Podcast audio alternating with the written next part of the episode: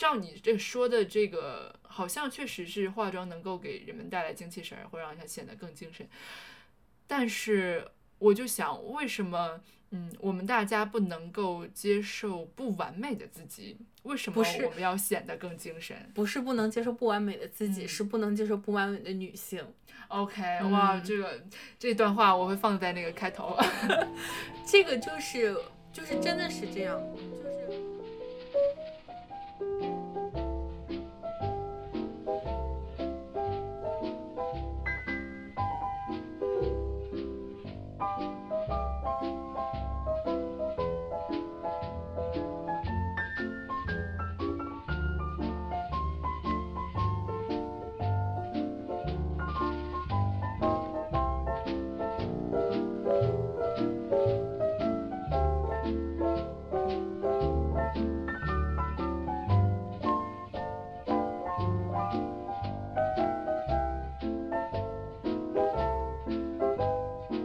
大家好，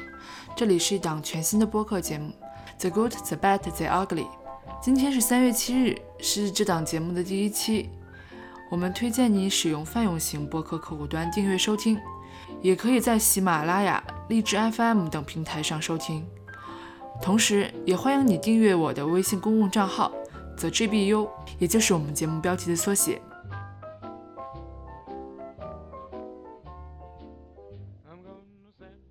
关于 The GBU，其实是来自于意大利导演塞吉欧·里昂尼于1966年制作的西部片《黄金三镖客》的英文标题。在这里，我们只是借用这个标题中“好的”“坏的”“丑的”这三个看上去非常对立的概念，来引发我们对一些事情的讨论。关于为什么要创建这个播客，其实是源自于一次我和朋友的交谈。朋友说，他对一位德国极简主义设计师迪特拉姆斯的言论感到很不满。迪特拉姆斯曾经发表过关于什么是好的设计以及好设计十准则等言论，其中这个十准则里面包括好的设计是符合美学的，好的设计是尽可能少的设计。乔布斯也承认他受到了拉姆斯的影响，苹果才会有他现在的样子。拉姆斯也曾经表示过，苹果公司是唯一遵循他好的设计原则去设计产品的公司。我的朋友觉得，他的关于好设计的理论和好设计师准则是在设计领域的独裁。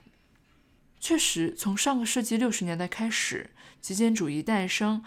它的概念外延被我们不断的扩大，从视觉艺术领域到设计、建筑，乃至它成为了一种生活方式。它已经成为了现在最流行的、最重要的风格和风尚。拉姆斯的理论被无数的设计师奉为圭臬，而苹果公司的产品，特别是手机，也成为了众多智能手机品牌亦步亦趋、争相模仿的对象。在这个时候，我不禁怀念起，在智能手机普及之前，我们每个人的手机都不一样。在扁平化设计开始流行之前，众多厂家的 logo 保留着他们几十年甚至上百年的传统，也带着众多的信息量。在电子阅读取代纸质阅读之前，印刷物上衬现字体的优美也是非衬现字体所不能匹及的。本节目并无意颠覆极简主义的势头，也不是鼓吹仿古，而是想从对当代极简主义的迷思发散开来，去看一看那些极简主义看来丑的、坏的东西是不是真的一无所取，它们是不是也有着旺盛的生命力。我们在这里想和大家一起用好坏、美丑之外的标准，去聊一聊包括但不局限于艺术设计和建筑领域的话题。我也希望我在之后的节目里能够奉行我们的口号，那就是反对权威，崇尚直觉，拥抱真诚。I'll be glad I got 'em. I'm gonna smile and say, I hope you're feeling better. 第一期我请到了我的非常好的朋友小鱼，Hello，大家好，我是小鱼。啊，小鱼是我那个交呃交往不对，那个 交往，认识多年的朋友啊，嗯呃，然后他在影视行业工作，也有个自己的电台，对，我的电台叫贝壳电台，然后贝壳 Radio。大家如果对影视行业感兴趣的话，或者是对于影视相关的话题，可以关注我们。对，谢谢。可以在哪里听呢？嗯，可以在荔枝、喜马拉雅，然后网易云 Podcast 都可以搜索得到。对，你可以搜贝壳电台或者是贝壳 Radio。对，这个贝壳是那个海里的贝壳的。对对，就是海里的贝壳。好的，广告时间结束。对对，我们那个第一期呃，想聊一聊我最近从微博上看到的一个，就是一个报道或者是一个截图吧。然后是呃，金敏喜与洪洪长秀参加柏林电影节，也是上个月月底的事情。然后在红毯上的时候，呃，金敏喜穿的衣服。和他的发型给了我一些触动，他的那个造型我可以跟大家描述一下，他穿了一件黑色的非常像男款的一个大衣，然后他的发型是那种直的，然后到肩膀的发型，嗯，就是像像是怎么说呢？我想说这个 革命女性，但是工业女性，对，就是。是非常齐的那种黑发，然后有一点小刘海。对对对，然后她的妆容也是很淡，没有红唇，她标志的那种。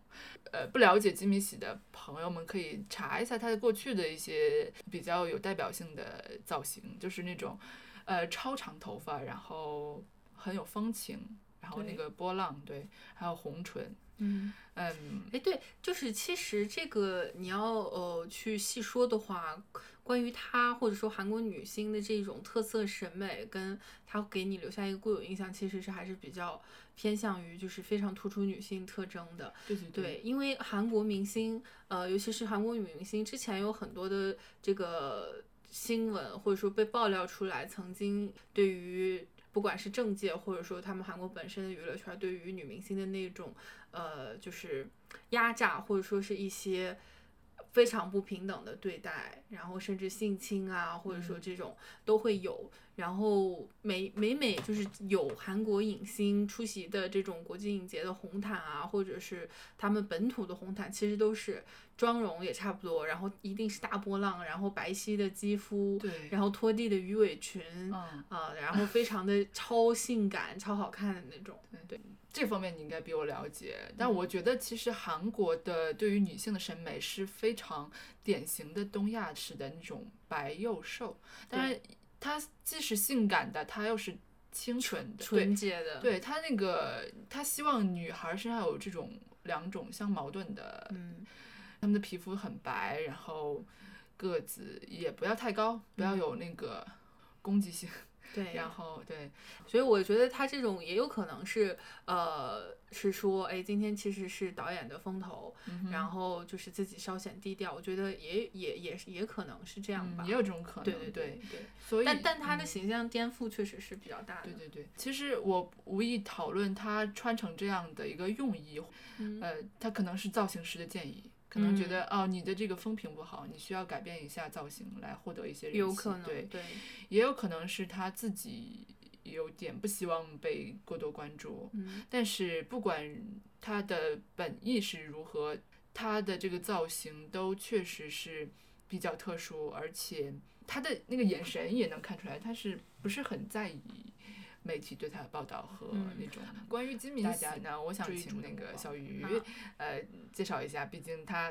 对应该了解的比我更清楚一些。其实我还是挺喜欢呃金敏喜的这个作品的，然后他的表演方式是比较的不同于呃这种可能他们韩国本土电影的那种特色，因为洪长秀导演他本身就是一个非常有作者。作者气息的这么一个韩国导演，然后非常的高产，然后呃，洪长秀他基本上早期就奠定了他的这种，比如说尴尬美学啊，然后呃偏向刀逼刀类型的这种，但是呢，就是有也有人说他可能一直都在重复自己，或者说重复同样的一个命题，呃，直到说他遇到了金敏喜这个这个所谓他这个生命中的缪斯啊，就是他。他又迎来了一个创作的高峰，然后这两个人的故事也是呃比较就是比较受人争议，或者是他们确实是一个婚外恋相遇的，然后是导演跟他的缪斯两个人也是呃这个也是承认了这个婚外恋，并且对于呃外界的批评是就是就是是忍受的。然后嗯。他们也没有因为这个事情两个人终止合作，或者说终止一起出现啊。包括这个洪长修他本身的这个原配的老婆，对，就是是一个三比较剪不乱理还乱的三角关系啊。但是就是就作品而言，呃，就是他们两个合作确实能够出，就是激发出一种很很特别的气质气质，嗯对，呃，像是在那个这是对那是错里边，然后这个男主角完全就是导演自身的一个写照，然后女主角就是金明喜，然后就是讲了一个男人他在就是好不容易，可能你结婚很早，然后好不容易在多年以后重新体会到这个恋爱的呃这种热情跟激情的时候，他羞于告诉这个女性他是一个结婚的人，一个已婚的人。对他就是探讨一个这样的主题，然后两个人那种，因为他突然说一句，哎，其实我已经结婚了，那种当时溢出的那种尴尬之感，然后两个人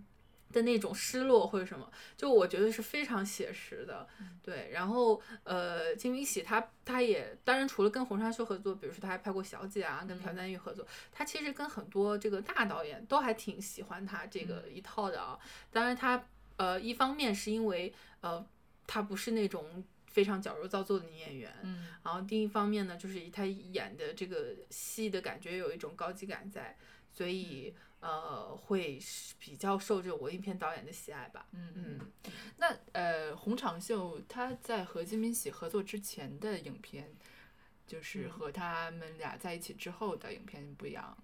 它主题是相主题是相同的，然后表嗯现形式是非常类似的，但就是那一种，它你感觉是所谓这个电影有灵魂啊，就是、哦就是真的是遇到缪斯以后是不一样的。OK，那我听过一个说法，就是嗯导演一定要爱这个女女主角，她才能把她拍得好。啊这，不光是女主角，导演一定要嗯爱自己的演员，才能把它拍得好，这个是一定的。对，如果导演都看这个 演员很烦，我都不想拍他的话，那就肯定就合作不成的，OK，或者说合作出来这个就没有什么灵魂了。嗯嗯，明白。那那个你怎么评价贾樟柯和他的涛儿啊？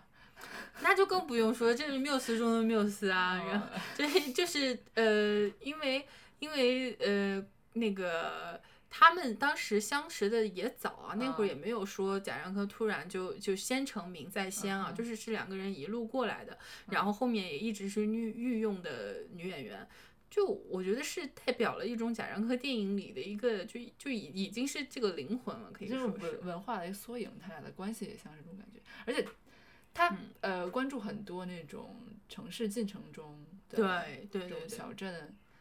小镇青年，嗯对对他，他早期的三部曲更加有这个原汁原味儿，可能后来的就想想要在这个扩大一点自己的这个观察的呃这个版图啊，就是也嗯会尝试叙事一些其他的呃这个怀旧的叙事，或者说近未来近 近未来叙事，对这种尝试也有。呃，但是你会发现，不管是《江湖儿女》也好，或者是《山河故人》也好，就是赵涛永远是他会，就是导演会把这个片子里最有灵魂的戏给他。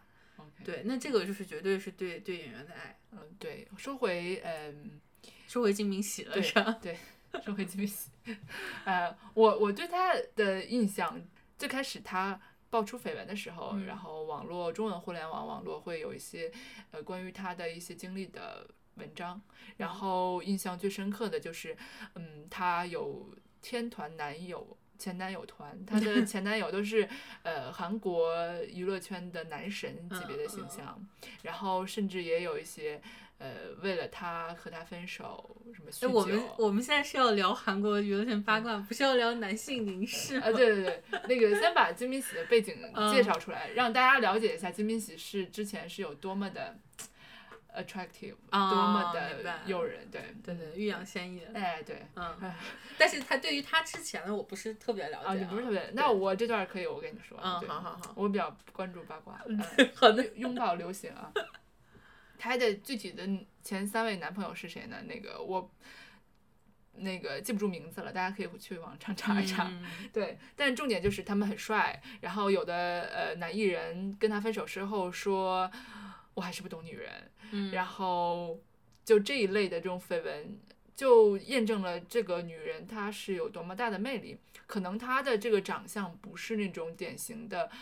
非常标致，不是那种绝世美女，但是她却有一种自带的风情，可能嗯。这是一个让你感觉可以 approach 可以得到的。如果你是真的像是李嘉欣那种，就是美的让人觉得有点害怕的那种，害怕可这个词可能不太合适，可能就反而会没有那么大的魅力吧，我觉得。嗯然后另外一个关于他的，呃，在我这边的印象就是《小姐》这部电影，因为那个嗯电影当年是很火，在戛纳放的，对。那个电影，呃，就是因为是朴赞玉他他自己那种独特的风格嘛，它里面会有很很 kinky 的东西。嗯然后呃，当时那一部《小姐》不光不光有金敏喜，还有何正宇啊，嗯然后也是，然后那个演演老爷的是谁？我名字我忘了，也是非常有名的演员。对，就是他，他是一个呃高标准级的，本来就是一个高标准级的制作。是对，然后那一部电影里边的呃元素也很多啊，就 女女性情欲的元素啊，然后还有敌呃这个阴谋和悬疑的元素，然后还有呃情色文化的，嗯对，所以那个电影当时是呃非常就是受到关注的，而且它的从配乐啊到影像风格嗯。都是制制作非常精良的，嗯，我个人感觉是它的服化道都非常棒，对，是没什么短板吧，嗯，对，除了太长了，对，它好像有不同的版本，嗯啊，嗯。有有有很长的版本，嗯，对，呃，你想是说你对于金敏喜的印象是停留在那个电影是吗？嗯，停对停留在那个电影和那些绯闻的评价里，哦，对。对，所以我就觉得她一直是一个大家觉得哇女神这种嗯形象。如果是小姐里边那个形象的话，我觉得可能你 get 不太到那种金敏喜真的是一个文艺片女神的感觉。你可以挑一两部这个红长袖的电影看一下，好的，就真的是会可能会让你感觉这个 get 到，哎，为什么说这些这些她的前男友对对都对她恋恋不忘，嗯，可能会 get 到，因为像是嗯小姐里边她也是一个比较 drama 的角色，对对对，啊，所以就感觉还是哎，难道他是玩手段那种吗？嗯。呃，就可能会有这样的感觉。OK，那你看过《红长袖》的里面的金敏喜，你觉得他是一个什么样的？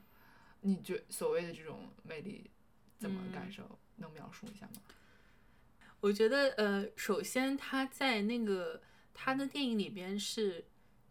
就是他是独立存在的。嗯这个所谓的独立存在，就是比如说你在电影里边的角色，他会有人物关系，嗯他会有背景故事，或者他有一个一个他的他的固定的行为套路等等。就是当你在塑造一个角色的时候，你会考虑这些，嗯啊，他是有什么背景故事，然后他什么性格，我需要用哪一些呃他的语言或者说他的行为来表现他的。这个个性啊，一般都会这样去剧作，但是呃也是因为红长袖电影，它基本上没啥剧本，现场拍的那种啊。但是就是这种也非常考验演员的一个发挥，也可也可能是他们俩就是正好契合了，不需要剧本，但是我又能呈现出来就是你希望的这个角色。然后你会发现金敏喜她出现这个电影里边。哦，插播一句，这些他的后后期这俩人合作的电影，基百分之八十都是讲婚外情的。呃，喜欢婚外情题材可的朋友们可以关注一下。是的，然后他会非常的独立，他跟周遭的环境是融呃是合适，但并不是说完全融入的。然后比如说独自在夜晚那个，他是演一个女明星，因为婚外情而遭到国内的舆论的抨击，所以她躲到国外了。知道吗？那这个红长袖写剧本还真是省心啊。嗯，对。然后呃，就讲了一系列这样的事情。OK，反正都是一些很日常的，但你会觉得，哎，它跟国外那个环境，它它很合适，它的那一种忧愁或者说是一种忧郁，是适合海边那个环境的，然后也适合一个人在在公园里游游荡，跟熟人聊聊着小天儿。但是这个客观的事实又告诉你，它恰恰不属于那个环境。嗯对，可能有这样的一种感抑觉。抑郁的这种感觉吗？嗯，不是抑郁，是一种。呃，就是在陌生的环境中自洽。哦，明白了。对，人们在陌生的环境中很容易自我感动，我是觉得，哦嗯就是对对对对有一种我在海外求学或者是在异乡生活的嗯时候，就是容易有这种情绪。对嗯。然后还有硬要说的话，他可能表现出来感觉都是有一种若即若离的，可能这个是会让人觉得，哎，这个非常上瘾的一点，就是这个女人对对我是若即若离，倒不是说她刻意表现出来，嗯。啊、对我的这种掌控，而是我觉得就就是仿佛在指尖那样很难以很难以抓住这样的一个人，哦嗯，这就是他的人格和性格决定的，对对对不是刻意而为之的。我觉得是的，对对。哦对，那你照你这么说，确实，哇，很是很抓人啊，哦，是的。关于这个它的红毯造型，有一个豆瓣的用户叫做“猫小三”的意思其实是“如果先生”。他对这个造型的一个评论是：这一身打扮高高级级，所谓高级是指没有对凝视的谄媚感。然后我在这里也跟大家介绍一下男性凝视的定义。它指的是一种社会文化现象，传统中把妇女定位成被观看者，至于男性凝视的主控操纵，宣扬男性的凝视权利，将女性角色构建成男权社会所希冀的具有女性气息的角色。嗯对，然后我第一次知道这个定义，其实是看一个叫做约翰伯格，他在呃一九七几年。一九七二年，他出了一本叫做《观看之道》的书，他也有一个同名的 BBC 纪录片，其中他那个纪录片第二集就是一个关于男性凝视和过去的一些绘画里面的女性角色的这样的一个讨论。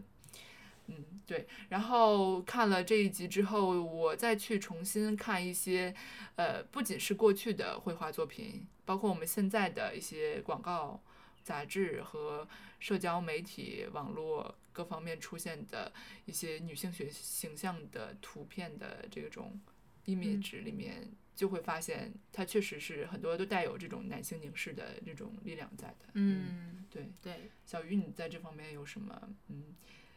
呃个人体会吗？个人体会，嗯对，就是呃，因为确实是这种现象往往发生于就是呃男女在这个场合下他们的权利是不对等的，嗯所以才会有这种所谓的凝视产生。然后之前我跟表姐我们也有探讨过这个问题，然后当时我就说，如果是两个人是约会的话，嗯那其实你们在这个场合中，你们两个是对等的，然后你们都是希望获得对方的好感嗯以及注意，所以都会为了这个约会去进行打扮或者说修饰啊、修饰你的优点。那这个我这种场合下，我觉得是不存在男性凝视的。嗯，或者我觉得其实呃，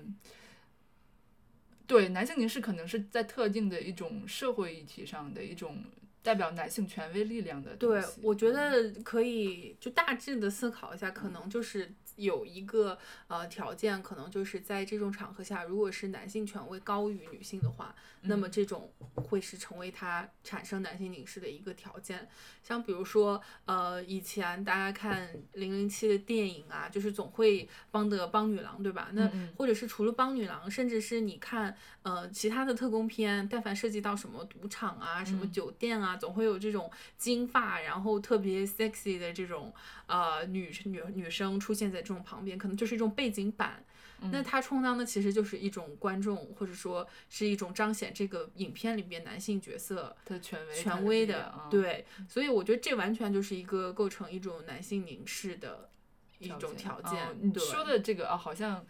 这是一个很重要，它形成的一个呃条件，有这样子它才会形，有这就是它是一个判判评判标准啊。嗯，对对，我觉得可以适用适用到一些场景吧。嗯嗯嗯呃，我个人有一些这方面的经验，就是比如说有一次我从一个嗯酒店里面出来，然后我在等车的时候，然后那个是夏天，我穿了一个呃很短的裙子，然后有一个不是我叫的车的司机摇下车窗跟我说：“啊，你穿的很好看。”他这句话其实是一个赞扬，但是我却觉得很不舒服。呃，我回忆了一下这件事情为什么会让我不舒服。首先是我是一个女性，我的力量是比他弱的。他在这个时候这种带有一点性意味的这种评论，会让我觉得很没有安全感。其次是，嗯，并不是一种呃封建的或者是比较保守的思想，呃，就是阻止我以后继续穿很短的裙子，而是这种眼光或者目光或者是评价让我觉得被冒犯到。嗯，嗯。对，其实我如果是这样的话，我觉得就是也要分文化的环境来讨论。跟你这个相似的，我也经历过，就是有一次是呃在洗澡的时候，就快快洗快洗完，还没有还没有擦干净身体的时候，然后有快递，然后就草草的披了一件那种浴袍，然后就随便系，当然是全部都盖住啊，嗯然后就就去收快递，但是因为可能我我会感觉到，就是那个呃送快递的小哥他他会非常感觉像是这个呃呃猫咪看到这个就是这个叫什么老鼠就就是目光非要跟着那个逗猫棒是吧？啊对，跟着那个逗猫棒生理性摇摆的那个感觉一样。对，我就感觉他他的目光是就是强制性的就就就盯在这个特殊几个部位，尤其是他会觉得，哎，就我我会我会感觉好像是就是说在在看浴袍的缝隙啊，或者说这种啊，对非常明显。呃，当时会觉得哎有一些不适，但是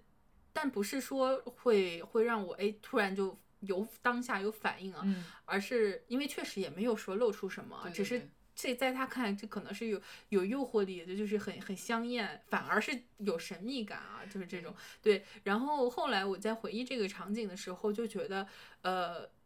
我的这种嗯，首先那个是我的家，对我没有感觉不安全，嗯啊，其次呢，就是他也不是一个完全陌生的人，就是因为这是负责那一片儿区嘛，经常取快递，还是就是互就是认得的啊。然后呃，对我也我也就是当下知道不会发生什么不好的事情，所以那一种呃不适感会可能比你刚才举那个例子要轻一些，嗯对，但我觉得也是一种男性凝视的例子吧，嗯。嗯，那你那个后来再见到他了吗？还有见过他？后来见到，对你提出这一点还蛮有意思的，就是后来再再见到的话，就是呃，比如说那件事情发生之后的一两次，可能会心里会觉得，哎，会有一点顾虑，或者说会会会会对他这个人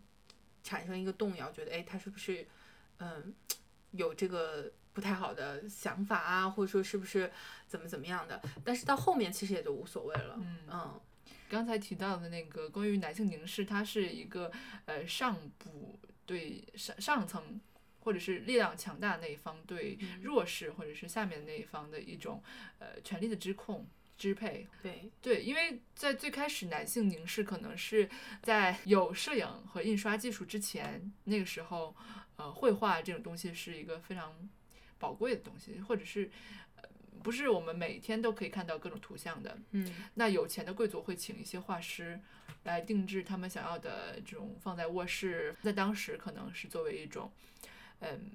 有钱人的情趣。对你举的这个例子，我觉得更更好一点，因为它相对来说比较纯粹。嗯嗯，对，就是就比如说像像《小姐》里边，刚才我们提到那个电影啊，就是他们会品读这种色情文学，并且嗯找一个长得非常好看的小姐来给他们阅读。对，这个就是完全是他们把那个场景搞得非常的高端且艺术，但其实无法掩饰它是一个低俗且下流的一个场合。对对，就是你不管再具有怎样高这种高品位的包装，但你你的内涵或者说你的内容就就是就是很肮脏的。对，嗯，而且那些画里面的女性，她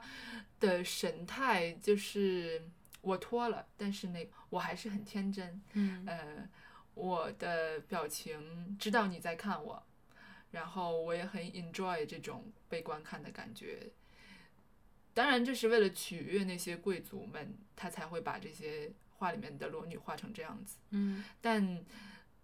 它是一种对于这种男性凝视的谄媚。对对对，对，就正回到那个那位豆瓣用户对于金敏喜那一身的评价，他是没有对于男性凝视的谄媚的。对，那说到谄媚这一点，就我个人也有一些经验，就是有一些我过去的经历，就会发现有些女性她其实是利用这种男性的凝视，在她的职业生涯或者是社交生活中获取一些女性的红利。嗯她可能会，比如说在酒席上，她可能会非常大的、非常就是无所保留的释放她的女性魅力，或者是一些比较擦边球的色情的内容，或者是一些呃能够让男性觉得很愉快的挑逗的意味的话和行为举动。来获得他对全场男性目光的关注，当然某些时候他可能会得到一些呃事业上的这种帮助，但我不排除他其实，在得到这些关注的时候，他的作为一个个体，他是有一些私人的部分得到了满足的。嗯，对，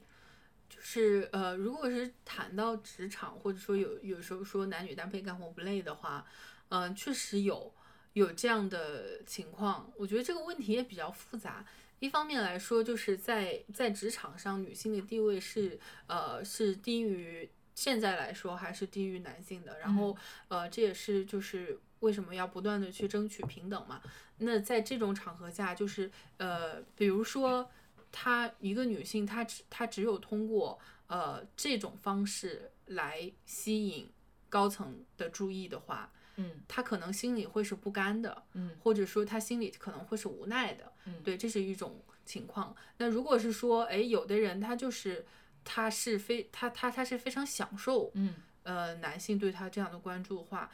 那我我不知道这样的女性她就是在呃在独自回忆这种状况下，她会是一种怎样的感受？我我我觉得会不会她会觉得自己是一种，她甚至。会觉得自己感觉是低贱的，或者说是他都觉得自己是，哪怕当时很享受，但是但是他回忆起来那些男性是带着这种凝视啊，或者说是一种性意味、呃征服欲等等来看他的时候，他会视自己为何物？嗯，我觉得可能有融合的，就是他既可能很享受，他也很很厌恶，就是人。可能就是又喜欢自己又讨厌自己，就很复杂。对对对，我觉得这可能也是形成了一个正面反馈的一个循环，就像巴甫洛夫的那个实验是吗？对，就是他通过释放魅力获得一些关注，然后他觉得啊有用有效率，然后他就继续这样做，但是他也没有尝试过把自己女性气质放下去，通过。其他方面的努力来获得自己想要的东西，所以他也没有办法验证这个方法是不是真的有效，就是所谓的释放女性魅力。然后，但是同时，我觉得在另一方面，你在通过释放女性魅力来获得这种凝视和一些特权的时候，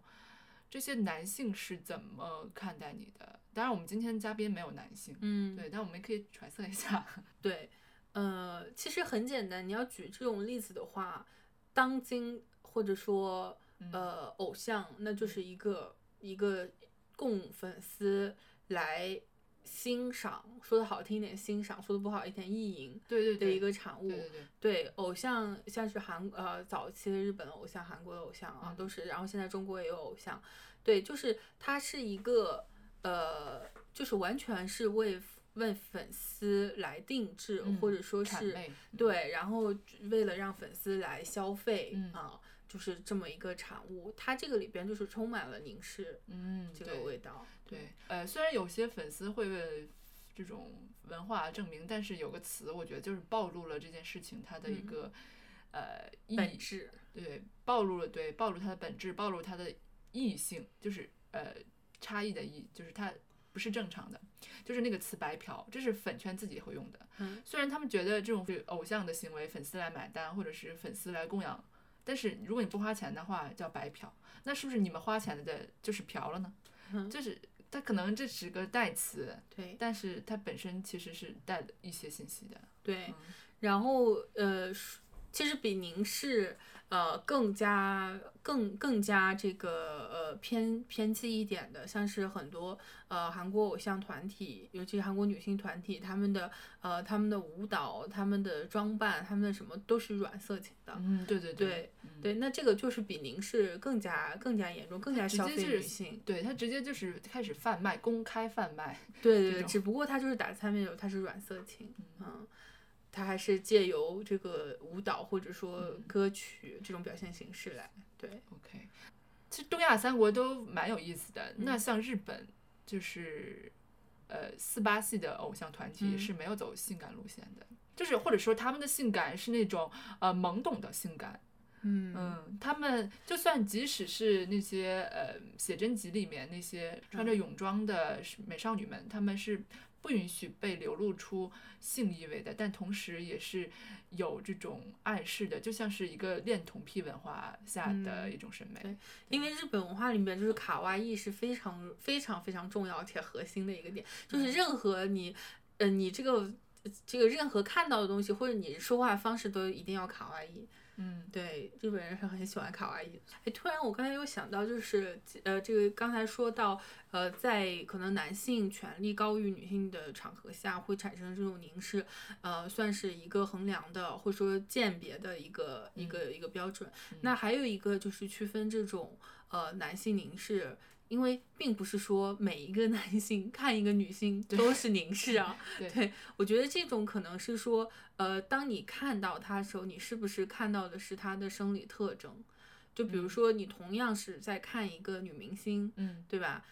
我其实我这个让我是真是生活中有所体会了，我觉得真的是有有有差异的是，一个男性的好友，一个直男的好友，他能够看一眼这个女生就看出她的三围，我是万万不能的。对，就是这这这他算他的一种能力吧。但我的意思就是说，你练习一下也可以。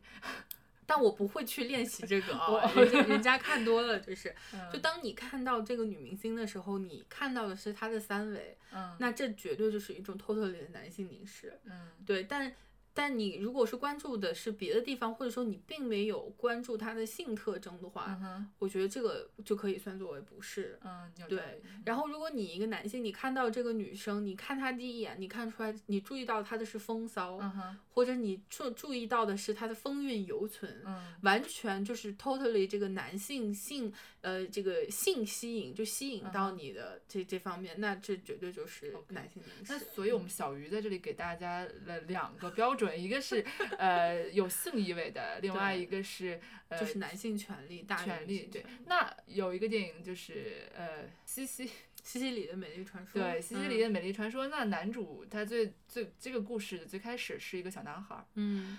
他也很爱女主。对，那我我不确定他的这种爱是一种对于女主这种性感的人的这种风情，或者是他的肉肉身的爱，还是一种呃出于对女性母性的爱都有渴望都有。那你觉得这算是吗？我觉得不是，因为他首先他是一个青少年，嗯，然后他是处于这性发育期，嗯嗯，就是你没有办法跟自己的这种生理的规律 来做抗争哈。就那时候那个前额叶还没有发育对呃成熟，对，嗯可能就是你要呃，可能还是说你要有理性的判断的情、嗯的条件下吧。嗯 OK，所以而且这男孩也没有做什么。对，就是它是一种就是生理上的对于这种既具有母性光辉又嗯具有成、又具有成熟女性韵味的这样一嗯个、呃女女性的喜爱，而且她的她的喜爱并不是说我要去占有她，她甚至还想守护她。啊，对，它是一种很复杂的感情。对，那个电影之所以成为经典，也是因为她把那个很很复杂的一种情愫，也说的非常的，就是我就是很动人吧。嗯嗯，我我个人，哎，我就是来聊到男性凝视，我觉得这也是我，呃，我是我个人不是很喜欢化妆。嗯一方面我是觉得化妆很麻烦，费时间，然后化了妆之后，脸上你就不能挠来挠去。嗯，然后另外一方面是，在你化妆之后会吸引到更多人目光。我有时候甚至想要成为一个呃隐形人，我希望没有人注意到我，尤其是嗯我坐在坐地铁或者走在大街上的时候，就是我就想讨论一下化妆这个事情。然后豆瓣上有一个话题叫做“化妆带给你的压力”，它有很多人参与，也有很多人发言。那小鱼，你经常化妆吗？你那个、呃，最近几年就是天天不化妆，最近几年是吧？对最近几年，但是有沉迷化妆的时候，啊，嗯，呃，我觉得化妆的话，因为现在就是呃相比于以前，女性地位是有所提升的嗯啊。然后职场上的女性，她现在穿美美的衣服或者是化美美的妆，她不是为了取悦办公室的男性或者领导，对嗯她只是表现想表现自己今天非常精神，对对对，有气色，嗯嗯、这个我觉得是一种，就是是有带来变化的。嗯像是呃，就是以前，比如说有很呃，就是大家研究这种历朝历代的妆法，都会有不一样的呃不一样的形式，然后嗯会什么唐朝这个樱桃小嘴啊，然后然后日本什么还一度有黑牙，然后啊剃眉这种，就是很怪异的。我们现在看来是完全是不符合你本身的这种嗯对，还有特裹小征的脚这种，对裹小脚，对这种就我觉得完全是一种异变，就是对于女性的特征的异变提炼。嗯比如说现在，呃，大家抹腮红，就是你抹上腮红之后，哎，你整个人立马就有气色了。嗯然后你呃很多现在化妆都是为了遮掩你本身，比如说有黑眼圈啊，嗯然后大家觉得自己不完美啊，有点小雀斑啊、这嗯种，然后抹上腮红，抹上口红，显得有气色，然后嗯今天很美，对，有精神。嗯有精神嗯对，现在化妆很多很大程度上是为了这个。嗯对，如果日常的妆的话，基本都是这个，除非说你要去约会啊，画一个媚一点的啊什么这种的，那就 是目的性不一样。我觉得就是对于某一点的异化，可能就是呃是是曾经在妆容上是有有有一定的体现的吧。现在现在来说就会好很多。对以前的妆容，可能也是因为审美的变化，就觉得怪怪的。那你你怎么看高跟鞋呢？高跟鞋绝对就是这个突出突出女性的这个女性的特征啊，就是显腿长啊。OK，那你觉得穿高跟鞋是对女性的异化吗？嗯我呃我不是穿异化嗯吧哼，就是取悦男性审美吧。对，也是、嗯，穿高跟鞋就是为了让小腿变得更纤长好看。对，更嗯细一点。但是穿高跟鞋真的很痛苦。对嗯，嗯所以。那我其实，在你刚才聊到，呃，现代女性有些人化妆是为了显得更精神的时候，其实我有跳出来去考虑这个问题，就是，呃，有一次我的一个经历，就是我没有化妆，然后我见到了一个很久没有见过的熟人，他跟我说，哦，你你是最近很累？然后是不是很疲惫？照你这说的这个，好像确实是化妆能够给人们带来精气神儿，会让他显得更精神。但是我就想，为什么嗯，我们大家不能够接受不完美的自己？为什么是我们要显得更精神不是不能接受不完美的自己，嗯是不能接受不完美的女性。？OK，哇，嗯这个这段话我会放在那个开头。这个就是就是真的是这样，嗯就是呃女，比如说同样的一个呃男生嗯工作场合啊，然后嗯他熬夜了，他做了好几天的程序，嗯非常累，然后面露疲惫。那么这个时候同事见到他的时候是关爱和同情，就说啊你怎么这么累，好努力、好辛苦啊，赶快去休息一下如果女。生这样说，你是不是失恋了？如果女生她就大家在知道她是呃工作很久显得疲惫的时候，心里虽然可能也会有同情跟关爱啊，但嗯心里边还是免得说啊变得好丑。是吗？这对，你怎么知道内心的 OS 是什么？可能因可能因为就是就是一种感受吧。就是能感，从他们眼光中能看看出来，对对对对，就是你这个女人怎么这么不好好打扮自己，不不，你这个就是怎么没有女人？就是是嗯憔悴的女性，或者说是嗯就是不漂亮的女性，嗯嗯，对，就是这种我觉得是完，就是真的是不平等的待遇。对，就大就是这个社会对于女性的要求的完美程度远远高于男性，太难了。我想哭，就是那个婚姻故事里面，老拉登人说说这个世界对于女性就是就是要求更高的，就是要求完美的，嗯甚至圣母圣母玛利亚生下来耶稣，她都必须是个处女，就已经苛刻到这个程度。我真是觉得那个那个真的是非常非常精辟，嗯对。就是因为长期的这种不平等，所以再引申出来话题，就是讨论当下的，像是呃这个欧美圈、欧美这个文化圈，他们掀起这种 Me Too 运动啊，嗯就有的时候大家会觉得，哎，这个 Me Too 运动它有一点矫枉过正，或者说嗯有一些呃这个冤案。呃这种发生，然后感觉是它已经变成了一种盲目的呃盲目开枪的一种机器啊，见人就扫。嗯。但是我觉得依然这个运动被他们本身的这个呃这个知识分子阶层阶级阶层，或者说他们本身这个嗯。工业内的人嗯。坚持到现在，他们是有有用的，有就是是有一种共识，或者说有一种提纲挈领的嗯、呃根据在的，就是因为这个问题根深蒂固到你必须要彻底的，你想要你想要改变或者改善女性的地位，你必须要彻底的解决。对，就是一定要强硬，不能要任不不能有任何的这种，哎，我是不是做错了，或者说，哎，我是不是太过分了？不能有这种怀疑，一定要是就是彻底铲除，你才会有可能让这个世界变得更好。嗯，就是一个很有意思的言论。我在看呃最近的一个纪录片叫《美利坚女士》，嗯是那个拍泰勒·斯威夫特的一个纪录片，我不知道你有看吗？没有，我知道，嗯 OK，他就是讲泰勒·斯威夫特一开始就是一个 good girl 的人设，他不会去反驳任何人，观众想要什么，粉丝想要什么他就给什么。直到有一次他去一个电台做节目，然后那个电台的一个工作人员或者是主播对他性骚扰，就是有照片为证，他把他的手放在了泰勒的那个屁股上。然后泰勒就把这个事情，呃，举报到了他们的那个这个电台或者是这个电视台吧。这个人就失去了工作，他就状告泰勒·斯威夫特，向他索赔几百万的美金。然后泰勒反告他，就像要他呃一美金作为那个赔赔赔偿。泰勒呃最后还是赢了，非常艰难打这个案子。嗯然后而且他自己也出庭了。按说这种案子一般这种明星本人他不太会出。在这件事情发生之后，他就备受鼓舞，他觉得我要站出来，然后他就开始表达他的政见。那其实，在这个故事里面，就是最动容我的地方，就是他一旦在最开始从这个性侵的性骚扰的这个案子中，他愿意站出来为自己发声的时候，他意识到自己的力量可以改变一些事情，嗯以及他意识到他的身份可以给更多人带来鼓舞。他才会逐渐的开始表达自己的声音，他开始做一个呃不再隐藏自己想法的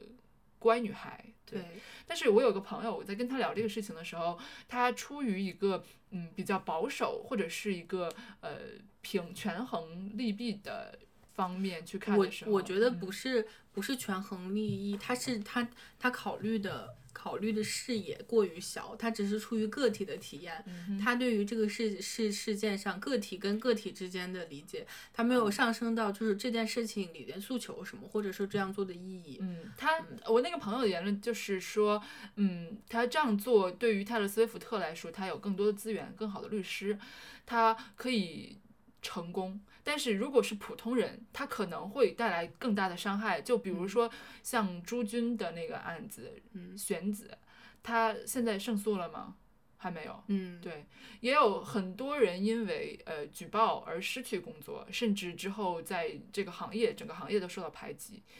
他说，从个体角度出发来说，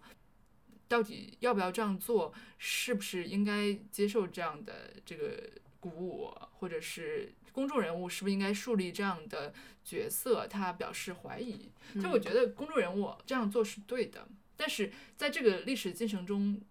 就是会有一些牺牲者。呃，他不能说是牺牲者，就是说，呃，只要大家你是有这种意识的，但是根据就是你实际情况进行变通或者处理，我觉得是完全无可厚非的。你这说话真是滴水不漏啊！对，我觉得就是呃，其实因为说到这个 Me Too 运动嘛，就是我就觉就是尤其是刚才引申到这个社会对于女性那种不合不合不合常理要求完美，就是说这个这个观念是根深蒂固的。你想要撼动它，或者说你想要提高女性的地位，就是要掀起这样一个一一场是可以说甚至说是不留情面的一个运动，它才有可能有效果。嗯，对，它只是有可能，并不是说哎彻底就就就平权了，这这事儿就嗯完了。跑题了，跑题了，就是说男性凝视嘛，嗯其实说到根源，就还是一个女性平等的问题。对，说嗯到根源，所有问题都是权利的问题，什么职场嗯霸凌，什么性骚扰，都是一个父权的嗯东西对在。嗯对。哦，对了，呃，然后呃，说说回金明喜的话，就是他这一身打扮，然后那个豆瓣网友说，就是完全没有，就是不是男性谄媚的呃这个男男性凝视的谄媚。啊，对，我觉得还是可以，就是他确实是一个很中肯的评价，嗯因为就是女性她穿西装，并不是她只只是她突然穿了而已，就是女性经常穿西装，包括就像这种戛纳红毯上啊，对吧？凯特布兰切的那一那一年她是主席，就基本上。都是也，当然也有裙子啊，但是也有西装。女女性穿西装，并不是只有金明喜她第一人今天这样做，嗯啊、对，但只是就是说，呃，有的时候我觉得算是文化改变带来的，就是大家对于女性的角色也会发生改变。有的、有的女性的西装，她还是会强调窄腰，对吧？窄腰，然后紧紧臀、啊，然后低胸。微领等等这，她还是在强调女性特征，只不过就是哎，这个会会现在很受欢迎，就因为这个女王人设又又受欢迎了，啊对吧？大家觉得哎，这是女王人设，然后很依依然她很性感。那男性怎么看女王人设呢？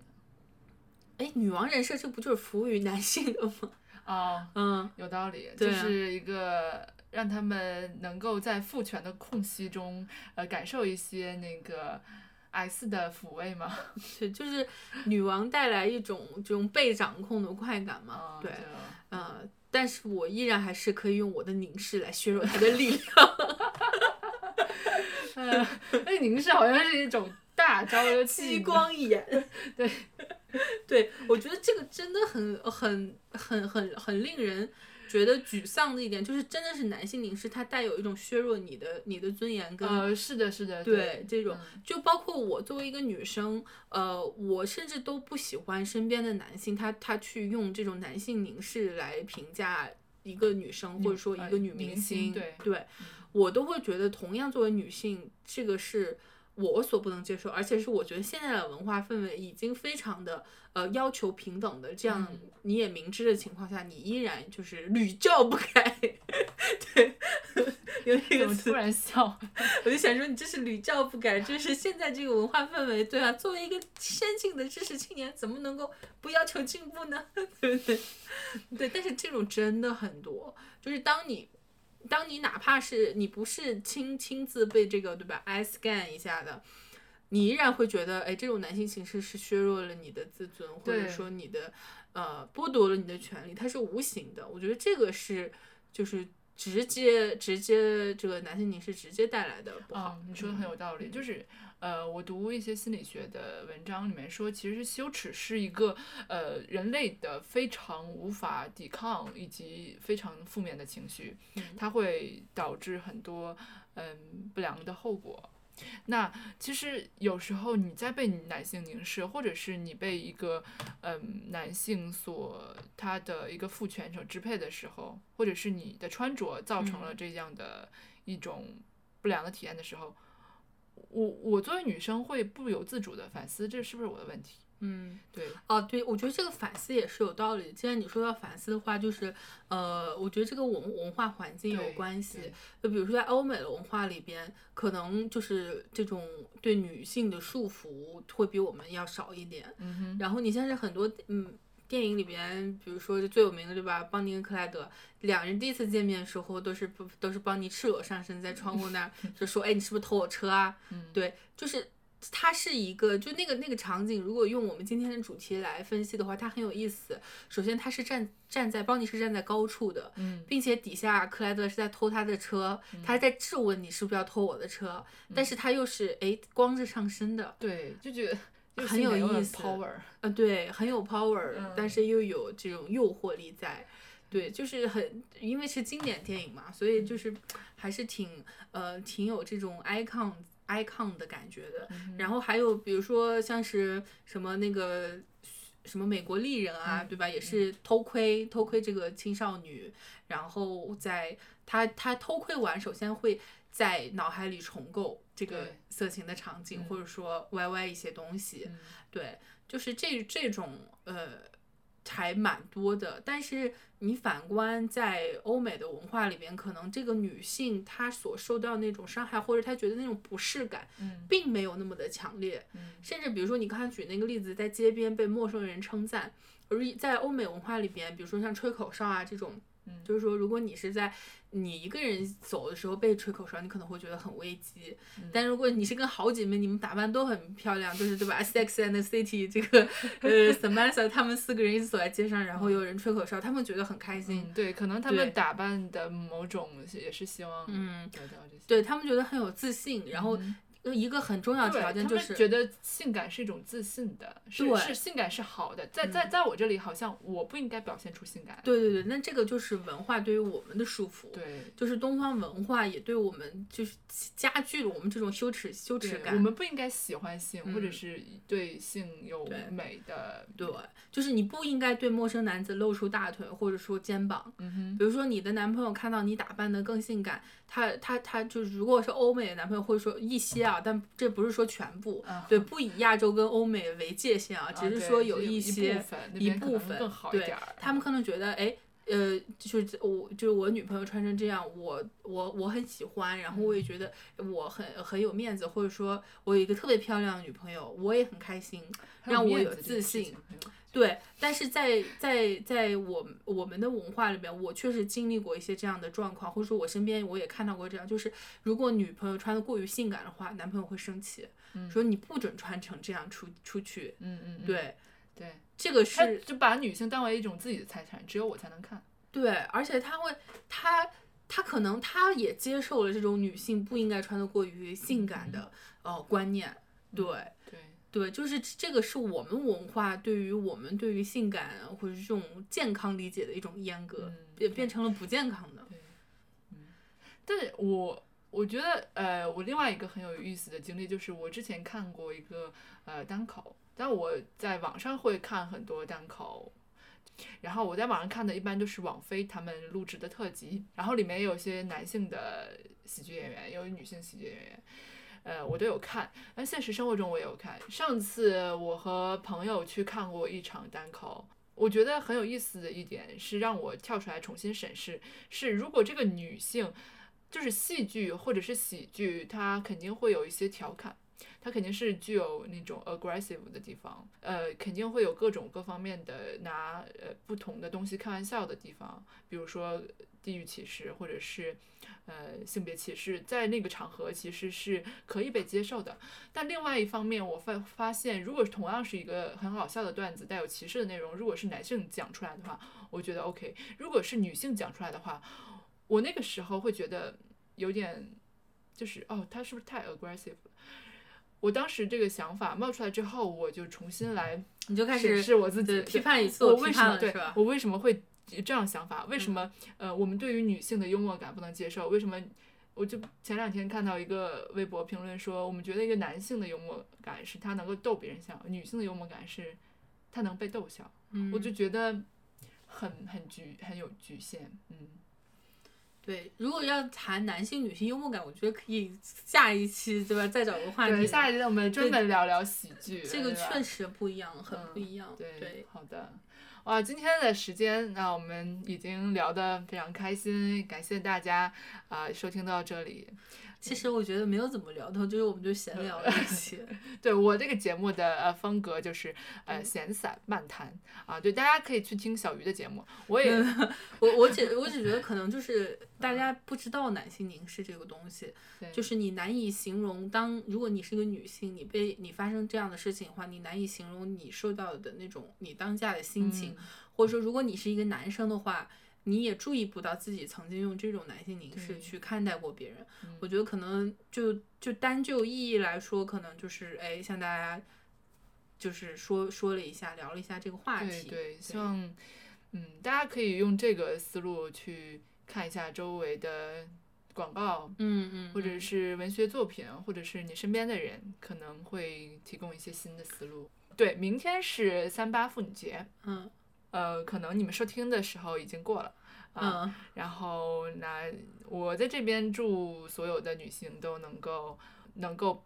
自由，对啊，你你有什么希冀吗？祝愿吗？嗯，我刚才你在说的时候，我又想到金明喜了。我不知道怎么了？你说，对对对就是说她这一身衣服，呃，刚才我们也说，就是西西装它不不仅仅是西装，它其实是没有突出任何自己女性特征的，嗯然后发型、化妆都没有，所以才够能称之为是没有任何男性凝视的谄媚的。嗯对，我觉得这个，嗯，这个也有有有有意义吧，就是对于一些标榜着自己特别女权的女性，但其实私底下还是进行男性凝视的谄媚，要有意义的多。就是嗯对于女性来说，并不是你穿裤子或者说你穿西装，你你就能够彰显自己的这种独立性哈，嗯。那就是也要真的是要要要思考，嗯。比如说你。嗯、细到说这个呃这个衣服的样式，嗯，然后，嗯，可能就是我觉得是一种自我审视的过程吧。对对对，嗯，对，嗯，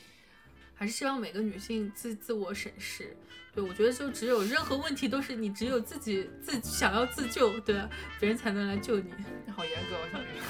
对，OK，那可以说，呃，这这就是你对那个希冀嘛啊，OK，好的，嗯，谢谢严格的小女。好的，谢谢大家收谢谢听，拜拜，拜拜。Gonna smile and say, I hope you're feeling better. and close with love the way you do. I'm gonna sit right down and write myself a letter.